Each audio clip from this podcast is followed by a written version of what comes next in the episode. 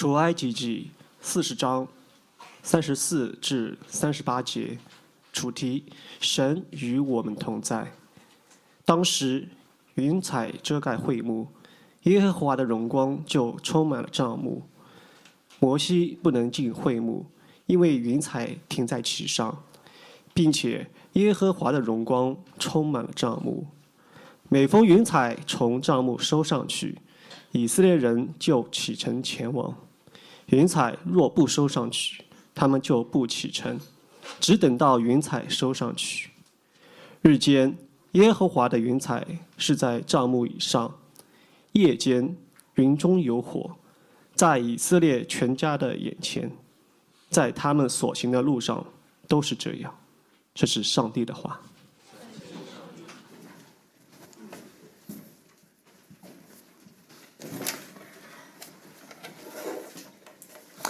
好，各位城市生命教会的弟兄姐妹们，尤其是听你们打招呼就说你好了，你好了，你 赢了。啊，尤其包括线上、呃线下来听福音的朋友们，圣诞快乐！今天是圣诞节，呃，圣诞节要碰到主日，其实是一个很难得的机会。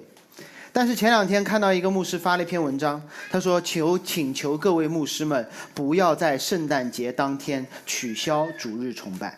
你没有听错。为什么会有人专门写这篇文章？就是因为很多教会在今天取消了主日崇拜。你猜怎么着？二零一六年也是如此。当圣诞遇到主日的时候，许多的美国教会取消了主日崇拜，就像中国很多教会在春节碰上礼拜天的时候，也开始纠结，到底是在家或与朋友在一起呢，还是来教会与神相遇呢？有些人抱着负罪感来到了教会。有些人心中说：“我们的神是以马内利的神，不来也罢。”心中有他。没错，基督球圈里面有很多让人搞不懂的名词，以马内利就是一个，敬拜时候唱的哈利路亚也是一个，很多很像黑道的切口一样，说了就知道谁是自己人。当我们说多了，多到一个地步，我们会忘记这个词到底是什么意思。好像只是证明说我是一个基督徒。当我喊了这样的一个小小的咒语之后，神就与我同在了。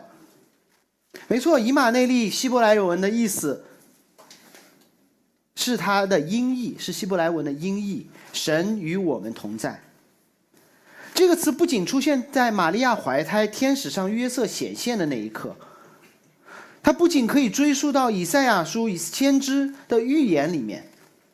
以马内利的概念贯穿圣经始末，翻译出来就是神与我们同在，神与我们同在。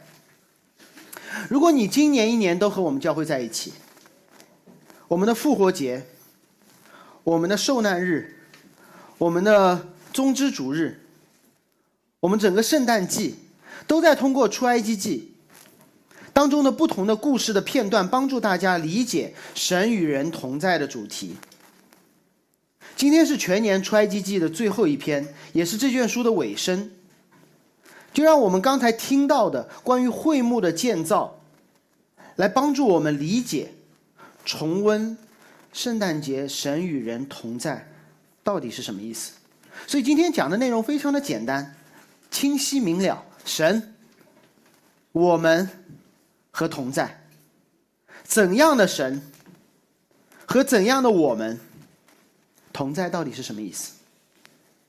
让我们先看“以马内利”这个词，首先说到的那个动作的主动者，神是谁？在出埃及记的最后，摩西建成了帐幕，他预备好了所有的原材料，按照上帝清晰的图纸，支起了。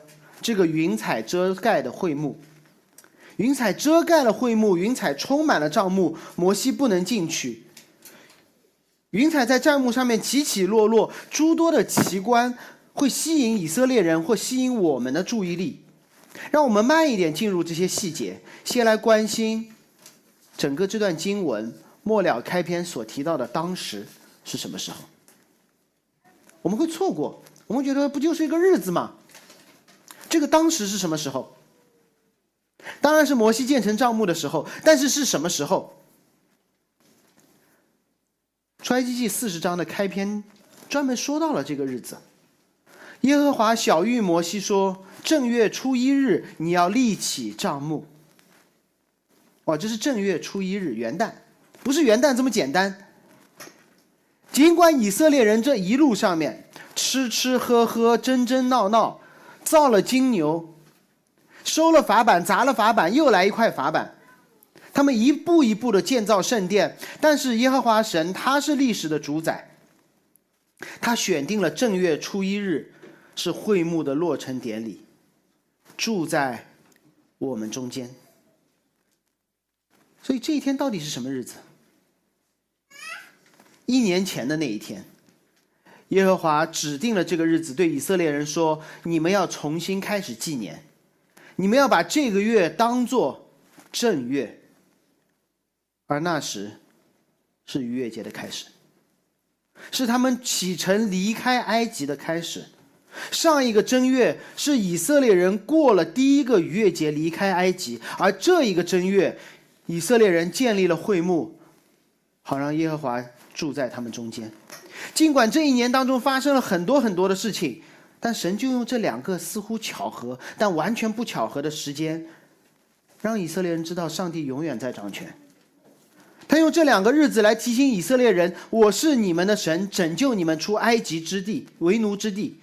我是你们的神，要一直住在你们中间。我不是把你们救出来以后让你们随便玩我是把你们救出来之后。”要陪你们走一路。我们总希望一个拯救的神，但我们未必喜欢一个同在的神。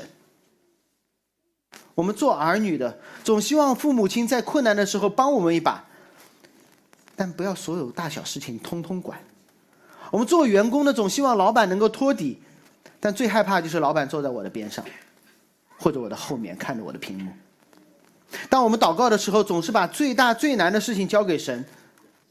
因为我们默认有许多小事情，我们自己搞得定。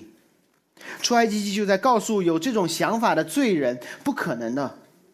当你觉得你在哪件事情上面搞得定，你就会在哪件事上觉得你不需要神。昨天晚上记得吗？以色列人吃着玛纳，去拜着埃及的耕作之神那金牛。出埃及。和落成会幕这两件事巧合的发在发生在同一天，但它不是巧合。耶和华神要告诉他们一个重要的信息：拯救你们的神要和你们同在。同一个神，不要以为你们得救之后可以靠自己。出了埃及，你们若不依靠上帝，分分秒秒的回埃及，追杀摩西，铸造金牛。所以我们需要上帝的拯救。我们需要上帝持续的同在，所以与人同在的神是拯救我们的神，也是拯救到底要与我们同在的神。不仅如此，这位神还通过一些特殊的视觉效果，帮助以色列人来认出他是谁。首先是云柱和火柱，云和火。云柱火柱是以色列人一路出埃及所熟悉的一个奇观。神用这样的方式，在提醒以色列人：上帝不是救救完拉倒，而是救了，还持续的带领。在旷野当中，云柱火柱始终带领以色列人，带着他们往前走。出埃及记十三章这样描述云柱火柱。他说：“日间，耶和华在云柱当中领他们的路，因为太阳很大，火是看不见的，只能看到云。而在火火柱中光照他们，使他们夜间也能看见，使他们日夜都可以行走。云柱火柱，日间云柱，夜间火柱，总不离开百姓的面。那时的以色列人刚刚离开埃及。”你觉得他们会往哪里走？他们不敢走的。你到了一个陌生的城市，你不敢走的，除非你手里有地图。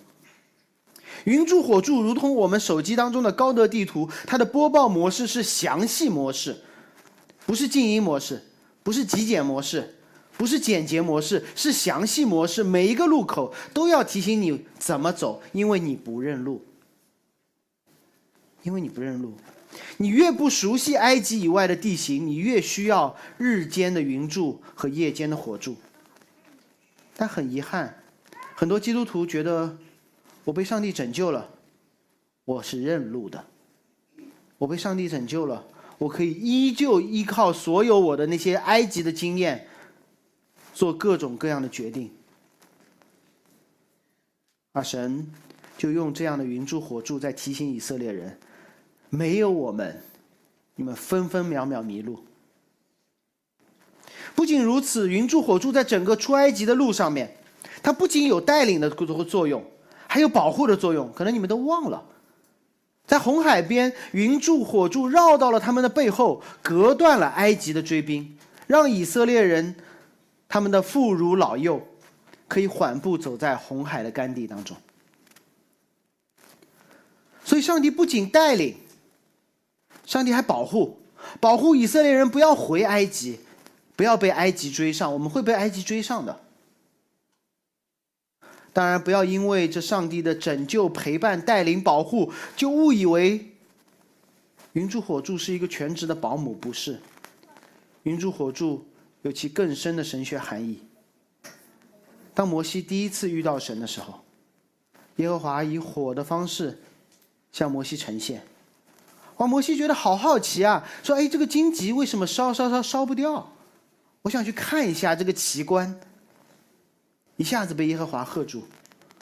神说：“不要进前来，因为耶和华是烈火。因为就是这个耶和华曾经从天上降下火来审判了索多玛和摩拉，在十灾当中，我们可能这些细节都不注意。摩西向天伸杖，然后天上发生什么？天上降下火来，掺着冰雹。”直接摧毁了埃及一切的树木、菜蔬、牲畜和人，都遭了审判。耶和华神在第六天的创造，在这地上造了树木、菜蔬、牲畜、人，全都被审判了。耶和华是火，可以审判仇敌，可以带来光明，可以带来我们的温暖。同时，神也持续的提醒我们，请保持距离。正如 C.S. 路易斯所说的，我们不可以直视太阳，虽然它带给我们温暖、光明，帮助我们认清一切，但是当我们直视太阳的时候，我们会成为他审判的对象。所以神就是这样，让我们又希望接近，又难以接近。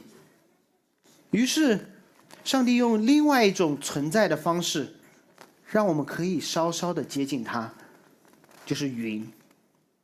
我们什么时候可以可以直视太阳，看到那个轮模糊的轮廓？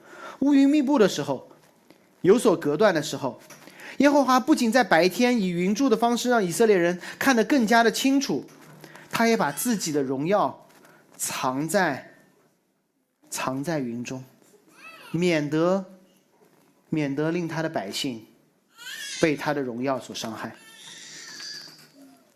就好像今天你来到这场崇拜。或者昨天嘛，昨天晚上我们有五个人站在台上，四个还是五个？五个人站在台上，哇，连唱三首歌。结束以后，他们就坐到我的身边，然后我突然觉得我到了急诊室，所有人都在那儿咳嗽咳嗽咳嗽咳嗽。然后我就看到那些没有阳过的人，就开始面露尴尬，说怎么办？我很希望跟他们一起敬拜，张开口，举起手。但是我一怕张开口，他们就咳嗽咳嗽咳嗽，所以有些人就坐在了角落里，有些人就巴不得那些咳嗽的人快点把你的口罩戴上。这就是耶和华在云彩当中向我们显现的样子，不是耶和华神要保护自己，是神要保护我们这些罪人，不被。他的火所审判了，所以当耶和华在云柱火柱中向我们显现，他既让我们看到那个审判的神，也看到了那个限制自己荣耀彰显，免得我们被击杀的神。耶和华当然不是火，他也不是云，但通过这两样以色列人可以明白的自然现象，帮助我们去了解，他不可接近，他又愿意与我们接近。好，让我们继续看，代表耶和华的云彩和荣光，他做了些什么？神通过这些超自然的现象，在启示他自己的属性。首先是云彩遮盖会幕，云彩遮云彩遮盖会幕。我想在这个系列当中，我们已经反复的告诉大家，会幕到底是什么？会幕让以色列人每一天都在经历他们西奈山下的经历，就是云彩遮盖了西奈山顶，中间人上不去，只有摩西、亚伦可以上去。百姓远远的看着，就如同会幕，只有大祭司能够进入中间。百姓远远的看着，耶和华的云彩遮盖了西奈山，而此刻，耶和华的云彩遮盖了整个会幕。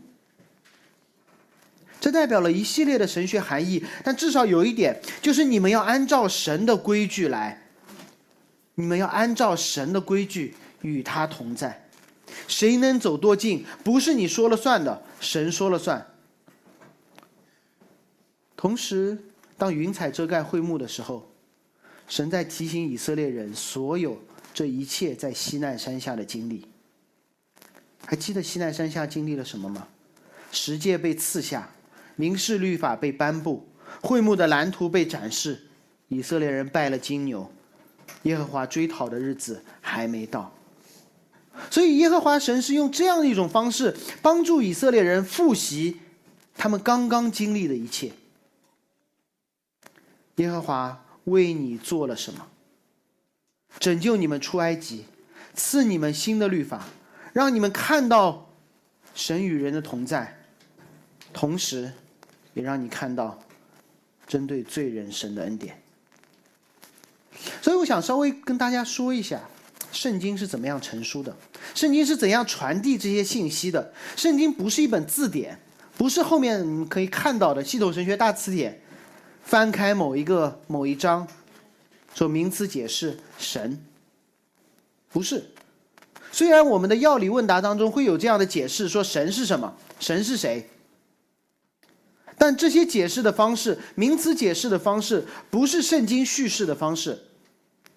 当耶和华要向以色列人自我介绍自己的时候，他会说：“我是救你们出埃及为奴之地的神。”上帝通过历史的方式，通过他做了哪些事情的方式，来告诉我们他是谁。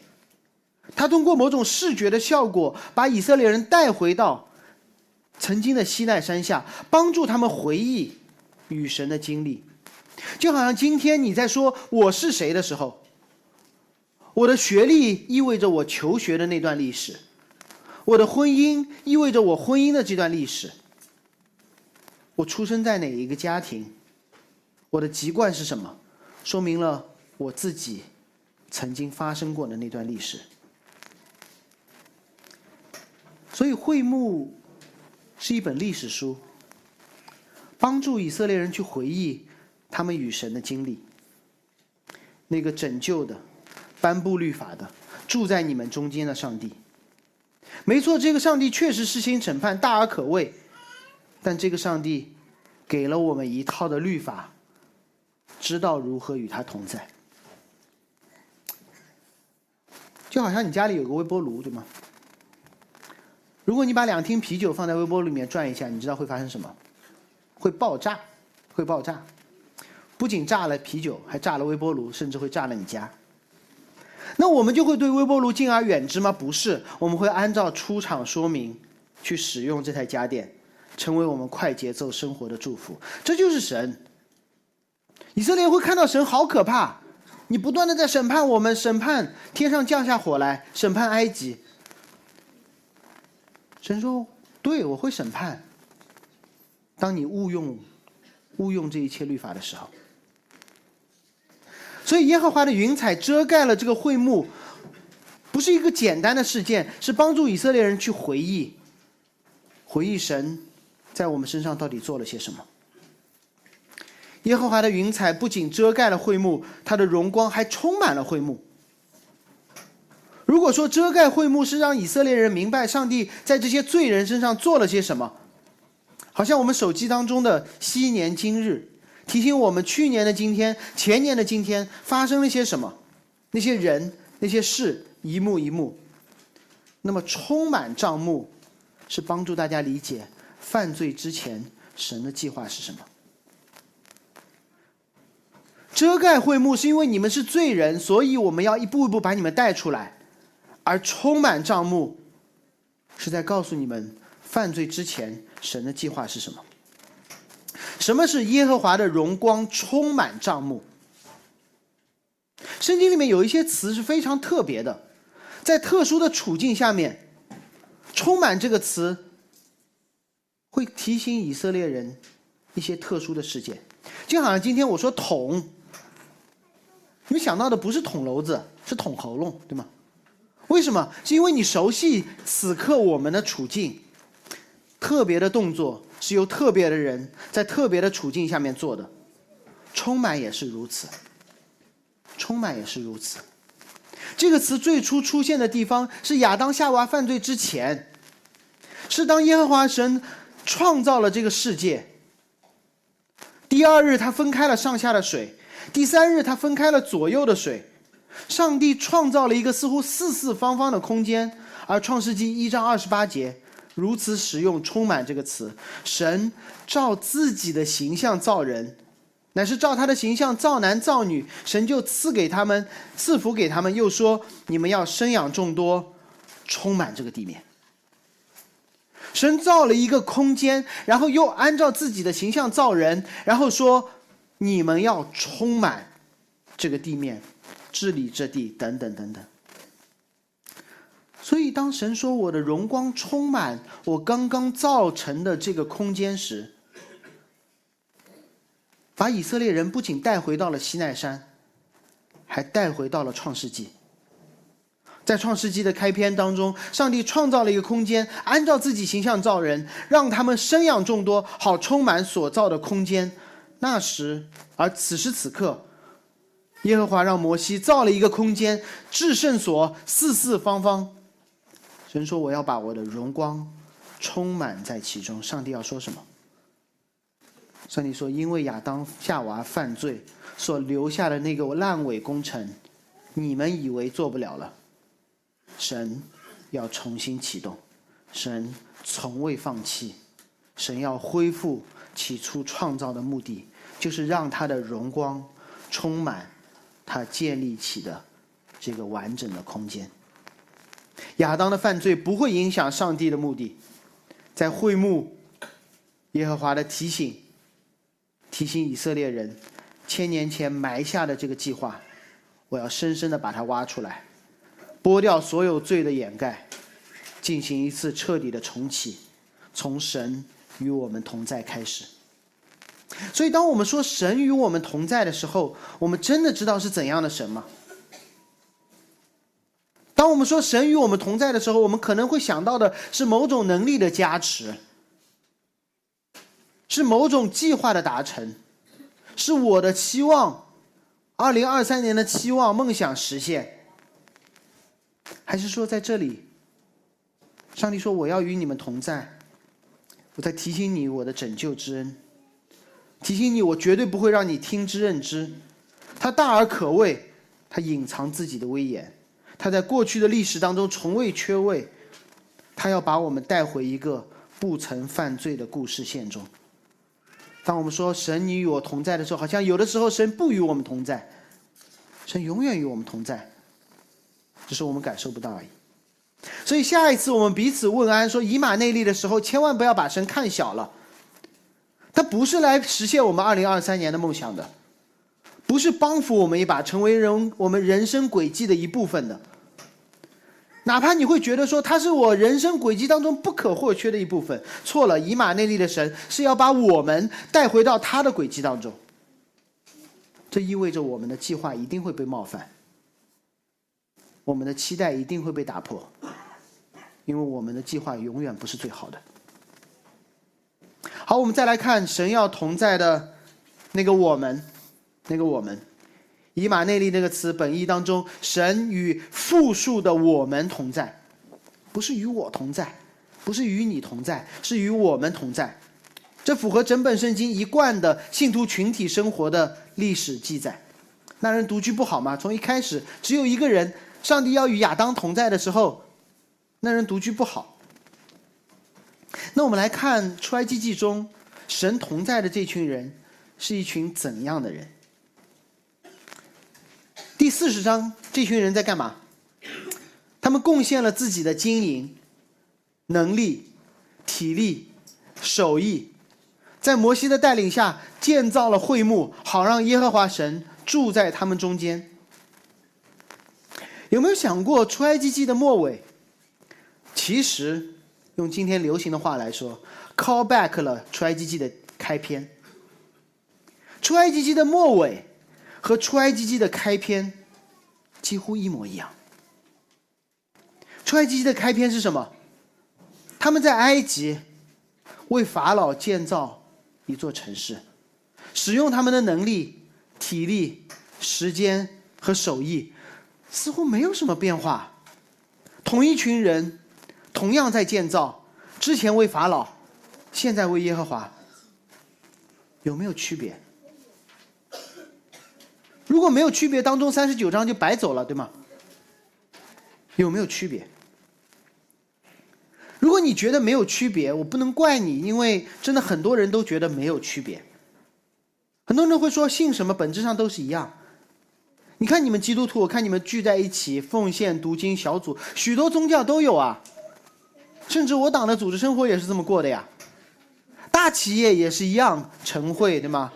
大企业的晨会比你们的。晨祷出勤率还高呢，每周的例会也关心同事，圣诞节一样搞活动，我们春节还搞呢，你们都不搞。所以这一群在出埃及记四十章建造的以色列人，和出埃及记第一章建造的以色列人有什么区别呢？恰恰是这群以色列人的两次建造。出埃及记开篇的建造和结尾的建造，体现出福音的特别之处。我要告诉你们，这两次建造完全不一样，但似乎好像又有点一样。在出埃及记的开篇，以色列人为什么要建造？因为他们不听法老的命令，就过不了好日子。而法老的命令目的何在？那么？以色列人，你想一下，开篇的时候，法老说你们要建两座城，以色列人跟这个魔都当中的每一个人都会有一样的想法，就是我好好的建成，我就有好日子。拜托你看一下，法老为什么要让他们建成？是建好了给你们好日子吗？不是，就是让你们过不了好日子。法老看到以色列人生养众多，开始紧张，担心这帮以色列人里通外国，对法老的治理带来威胁，于是就给他们安排任务，让他们造两座积货城。以色列人逆来顺受，顺从了法老。社畜们都懂的，老板不画饼，自己画饼。就是他们认为造完了这两座城，我就好了。结果法老越发苦待他们，他们说没关系。熬过这次种族灭绝就好了。法老把他们的粮食都拿走，原材料都拿走。他们说熬过这个供应链的问题就好了，暂时没有吃，省吃俭用，互帮互助，囤点就好了。这是出埃及记一章以色列人的想法。这恰恰是法老的诡计。如果你相信起初魔鬼的诡计，你就应该早一点明白这个道理：这个世界不是要消费我们，它要消灭我们，而且还告诉我们说，你坚持一下就好了。魔鬼给我们一个谎言，就是亚当夏娃相信了的谎言：靠我自己可以的。这是出埃及记一章以色列人活下去的方法，靠自己可以的。逆来顺受可以的，靠自己的坚忍可以的。你知道吗？魔鬼的谎言从来没有变过，这是一切宗教主义的谎言。就只要你努力，就可以活下去，而且活得还很好。我帮大家理一下逻辑。耶和华对亚当夏娃说：“你相信我，你靠我，就能够活下去。”蛇对亚当夏娃说：“你要相信你自己，你要靠你自己，一定能活下去。”亚当夏娃最后相信说：“对我要靠自己，努力就可以活下去。”你觉得亚当夏娃是相信了魔鬼呢，还相信了自己呢，还是相信了上帝？亚当夏娃没有相信自己，他相信的是魔鬼的谎言。我再说一遍哈，上帝对亚当夏娃说：“你要相信我，顺服我，你就可以活下去。”魔鬼对亚当夏娃说：“你要相信自己，靠自己就可以活下去。”亚当夏娃相信了自己，你觉得他相信的是谁？不是自己，相信的是魔鬼，相信的是魔鬼。逻辑理顺了哈。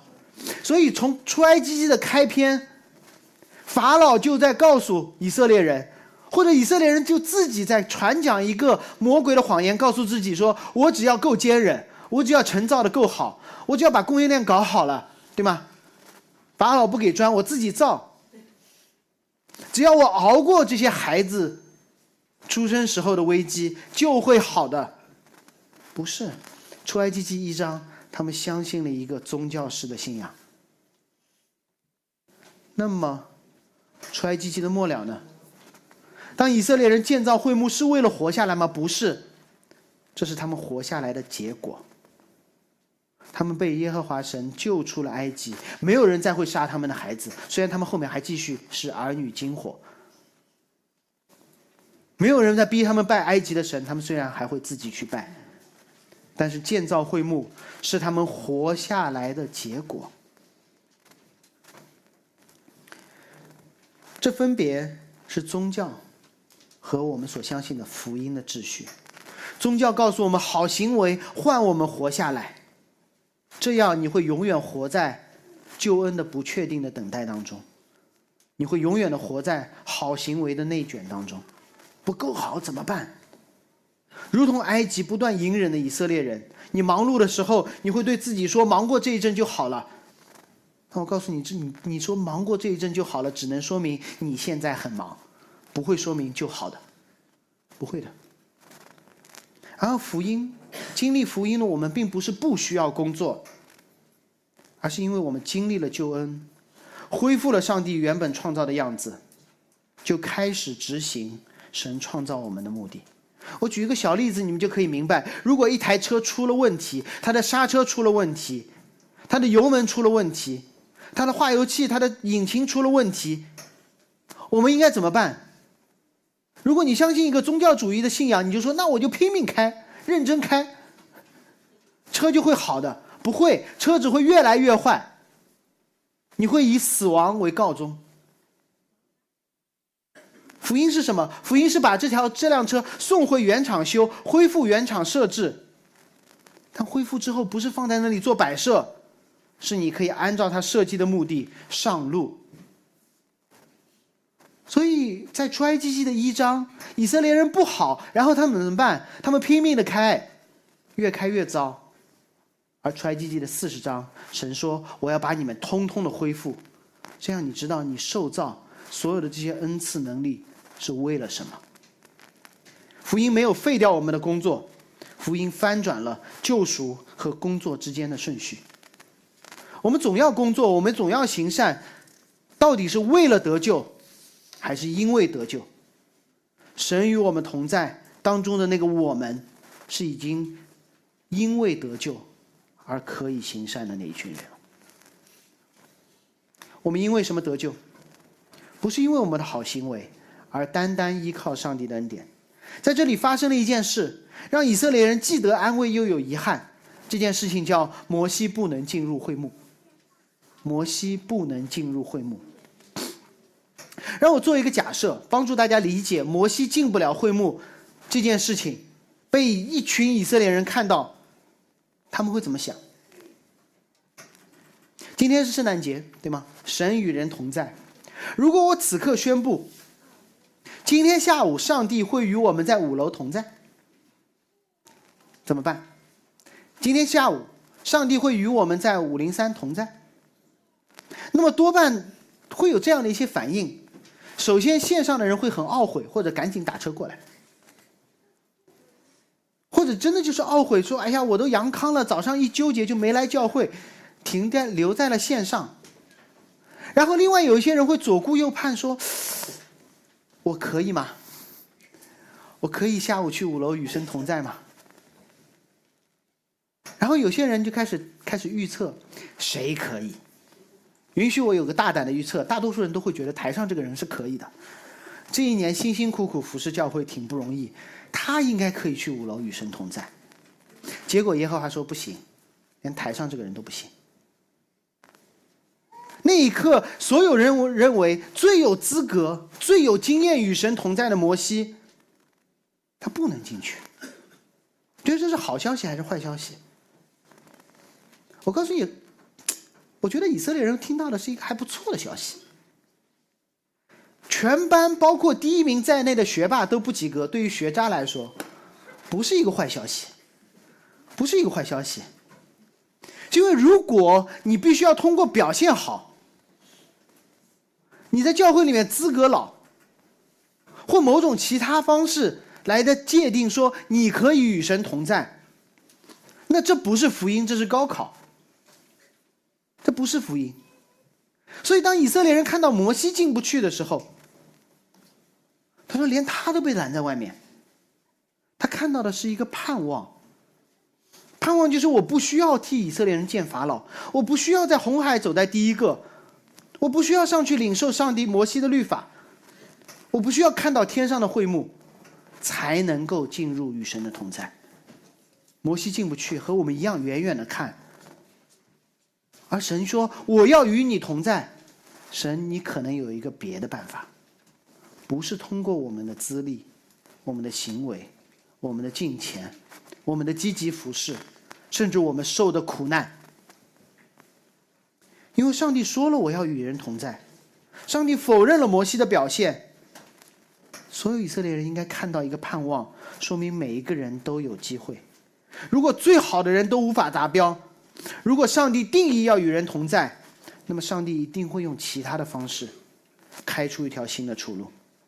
而这时，以色列人需要的不是努力，而是等待，如同他们在红海边安稳站立，等耶和华神如何与人同在，等待那位一开始就全然掌权的上帝开出一条他们眼睛未曾看见、耳朵没有听过、人心不曾想到的出路。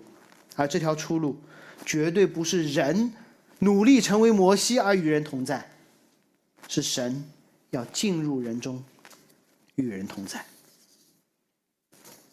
我们是怎样的？我们回顾一下，一群曾经在宗教观念当中誓死效忠法老、努力自救的我们，因为上帝完全主权的拯救，获得了生命和自由的意义。一群无法通过努力，但必定与人与神同在的人，我们所能做的，就是等，等上帝用某种特别的方式与我们同在。所以我们一起来看最后一点：神与人的同在。同在这件事情似乎有点特别，它不是一个结果，不是一个状态，而是一个过程。它是一个过程。就好像婚姻一样，不是你结了婚你就是夫妻了。你结了婚之后，你还会开始进入一个婚姻生活，这是一个过程，互相训练，被神训练。出埃及记四十章三十六、三十七节说：“每逢云彩从帐幕收上去，以色列人就启程前往；云彩若不收上去，他们就不启程，只等到云彩收上去。”哎，很有趣哈！以色列人帐幕做好了，然后神说什么？神，我如果我的云彩收上去，你们就开始把帐篷拆了，往前走；而，我的云彩降下来了，你们就停住不动。你觉得神在干嘛？神在干嘛？神在训练他们。如果你熟悉之前天降玛纳的方式，神连续六天给以色列人玛纳，第七天没有。以色列会根据根据自己的惯性出门找，发现什么都没有。如果你理解玛纳的训练，你大概可以理解耶和华继续在训练以色列人。耶和华神通过玛纳的方式训练以色列人工作和安息，让他们学会安息，而不再做全年无休的埃及奴隶。那么此刻，云彩从帐幕收上去，你们就可以前行；云彩降下来，你们只能原地待命。要命的是什么？要命的是毫无规律可言，毫无规律可言。如果是马纳同款的云彩，以色列人会非常的习惯，收上去七天，降下来一天，走六天，休息一天。但不是，但不是。如果你看后面的民数记，你会看到。云彩在帐幕上方停了多久？摩西记载说停了两天，停了一个月，停了整整一年。你设身处地想一想，以色列人，神说我们要去应许之地了，我给你一个帐幕，给你同在。他们按照摩西的蓝图造好了会幕，非常熟悉这一切的拆装流程。刚好是出埃及的一周年，该犯的错也犯了，该听的律法听了，该建的会幕建了，我们该准备出发了吧？摩西说：“好，等云彩收上去，我们就出发。”于是以色列人每天都出门看云彩收上去没有？没有，今天原地不动。第二天出去看云彩收上去没有？还是没有，原地不动。第三天、第四天，就好像上半年上海人天天看上海发布一样。什么时候可以解封？哪个区可以解封？我们可不可以出发了？可不可以出去逛个超市？结果他们比我们更惨，他们看了整整一年。上帝从第二年开始，按了他们原地不动一年。如果你是以色列人，你会怀疑人生的。你说神，你到底要我干嘛？这是上海人常常会问的问题。你的目的是什么吗？神的目的是与你们同在。神的目的是与你们同在。我们总会认为，上帝让以色列人出埃及的目的是进入应许地，为上帝建造天地上的国度。不是，上帝的目的就是与我们同在。这是一个不断成长的过程。此前通过云柱火柱与我们同在，让我们远远的看着。然后通过玛纳让他们让我们知道耶和华是谁，通过十诫好明白这个掌权者与法老不一样，而会幕让以色列人慢慢习惯于与神的同在。神通过玛纳训练以色列人反映神的样子，通过云柱火柱训练以色列人每天听上帝的带领，而放弃自己的计划。通过云彩的上上下下，让他们每天聆听。观察神的旨意，不要以为云彩降下来，以色列人安营扎寨是一无一事无成。不是的，上帝不是在过了红海之后发生这件事情的。那时候，上帝已经开始赐他们玛纳，玛纳没有停，律法已经被颁布，这是一个大好的机会，被玛纳训练，依靠恩典做六修一，反映神的样子。这是一个难得的时间。去学习适用上帝颁布的律法，这是甚至是一个少有的机会，可以让所有的那些祭司训练自己的专项工作。每天的日常，恰恰是上帝与我们同在的方式。我们总想说：“快出发吧，干些什么？”神说：“不，我与你同在，是我创造你最终的目的。”我可能和一些人分享过我自己在神学院的经历。四年神学院的学习，当然读了很多书，大大小小各种论文写了。后三年还讲了一百多篇道。但你知道最有效的训练是什么吗？最有效训练不是某一篇的做论文，不是某一篇的讲道，是每天泡在各种各样艰涩的神学当中，引用着自己看都看不懂的文献时。被我的牧师提醒说：“你今天读圣经了吗？”我说：“怎么可能不读？这个礼拜天还要讲到，还有两篇 paper 要写。”他说：“你读圣经了吗？不是你读圣经要写论文，不是你读圣经要讲道，不是你读圣经要在礼拜三晚上带茶经，是你为了自己的灵魂读圣经了吗？你祷告了吗？你和非基督徒谈论福音了吗？”这些基本的事情，就好像我们病了的时候，我们会问说：“你今天喝水了吗？就是这么简单的事情。我们总想说不不不，喝水不行，我要做大事。些小事，最稀松平常的小事，我们做了吗？我们很容易变成一种人，每天出门看云彩升上去没有，却忘记了守神的安息日。我们对会幕的构造了然于胸，却忘记了每天出门捡玛纳。神与我们同在，就会在一些时刻，让我们这些野心勃勃的人，只想做大事的人，什么都做不了。低头捡玛纳，读手中那每天翻开的圣经。当然，上帝的同在不止于此。日间，耶和华的云彩在帐幕以上，三十八节；夜间，云中有火，在以色列全家人的眼前，他们所行的路上都是这样。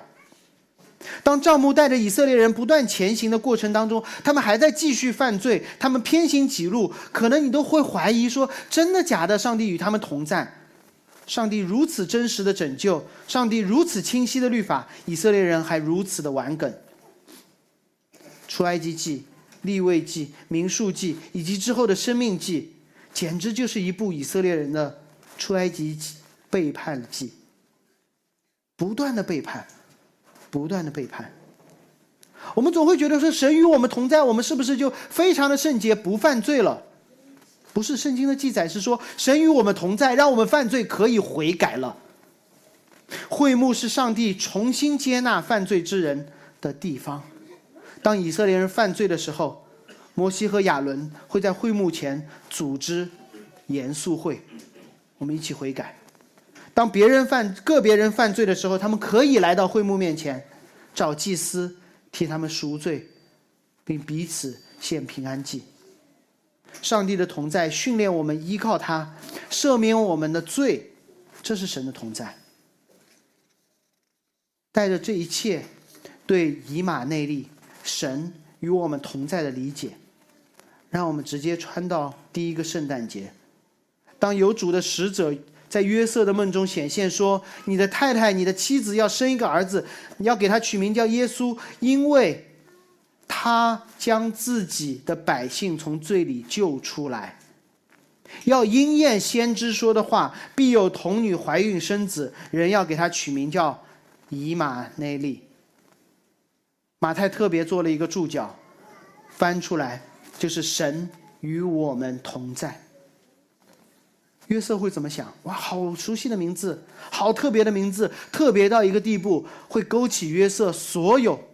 他对旧约历史当中对神的理解，作为一个熟悉旧约的近前的大卫的后裔，他明白以马内利是什么意思的。神要与我们同在，什么样的神要与什么样的我们怎样的同在？他听懂了天使的启示，他说给他取名叫以马内利，但是你要给他取名叫耶稣，搞错了吗？没有搞错。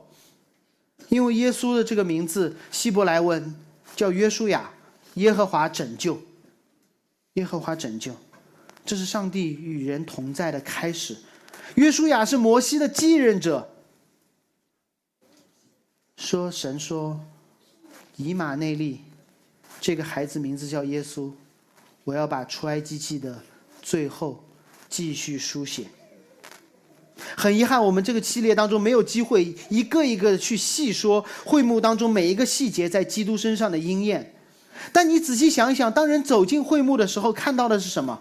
是祭坛，在那里焚烧祭物，人的罪被上帝所吸收，然后是带来洁净的洗濯盆，如同过红海一样洗净人的罪。再往里走，是照亮整个会幕的灯台。耶稣说：“我是世界的光。”接下来是喂饱那十二个支派的陈设饼。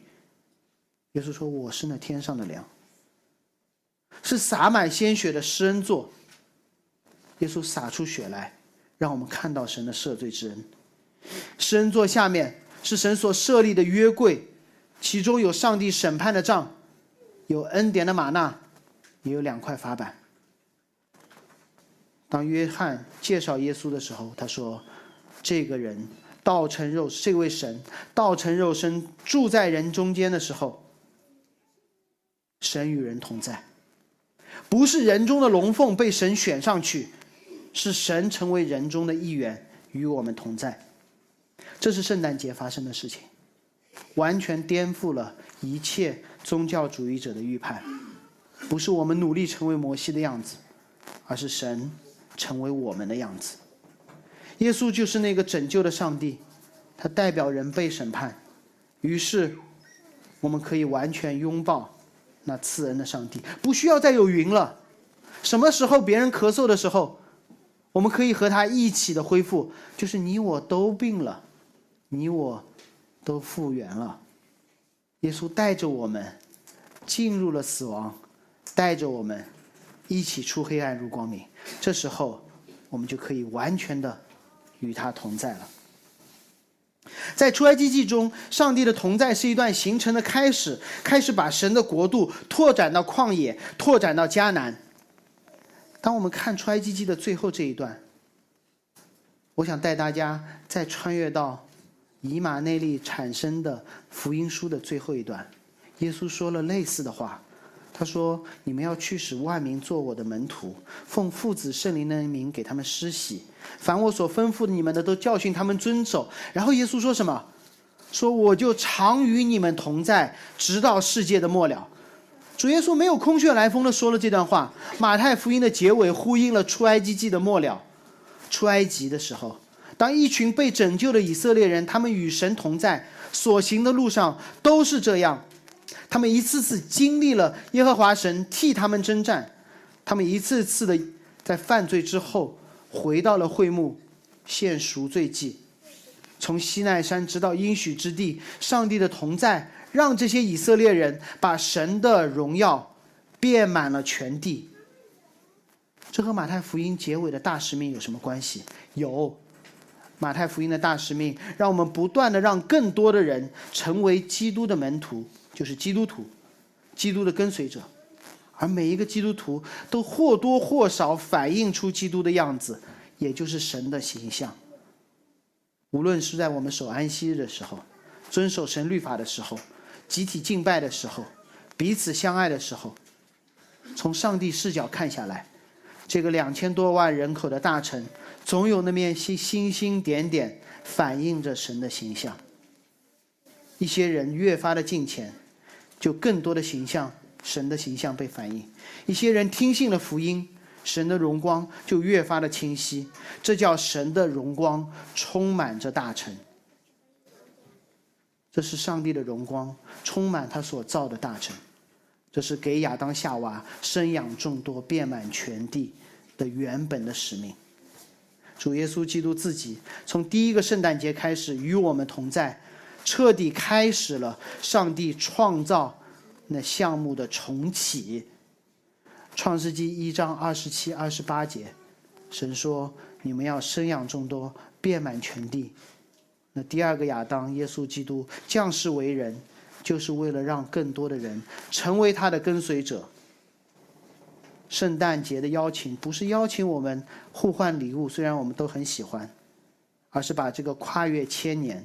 人类历史上最大的项目，做一个重启，介绍给身边每一个朋友，介绍工作可以让他多活几年，介绍福音可以让他进入永生。我们一起祷告。主，我们谢谢你在创造之初就愿意与人同在，当我们的罪隔绝彼此后，你预言了女人的后裔会恢复这样的同在。主，谢谢你，当我们在出埃及的历史当中见证了你的救赎。并你所呈现的福音，就让我们在这两千年前第一个圣诞之后，更加明白神与我们同在的真意。愿我们把这位神在这个季节当中介绍给我们更多的朋友们，让我们进入人的中间的时候，人就看到神的荣光充满着大城。愿你与我们同在，直到世界的末了。奉耶稣基督名祷告，阿门。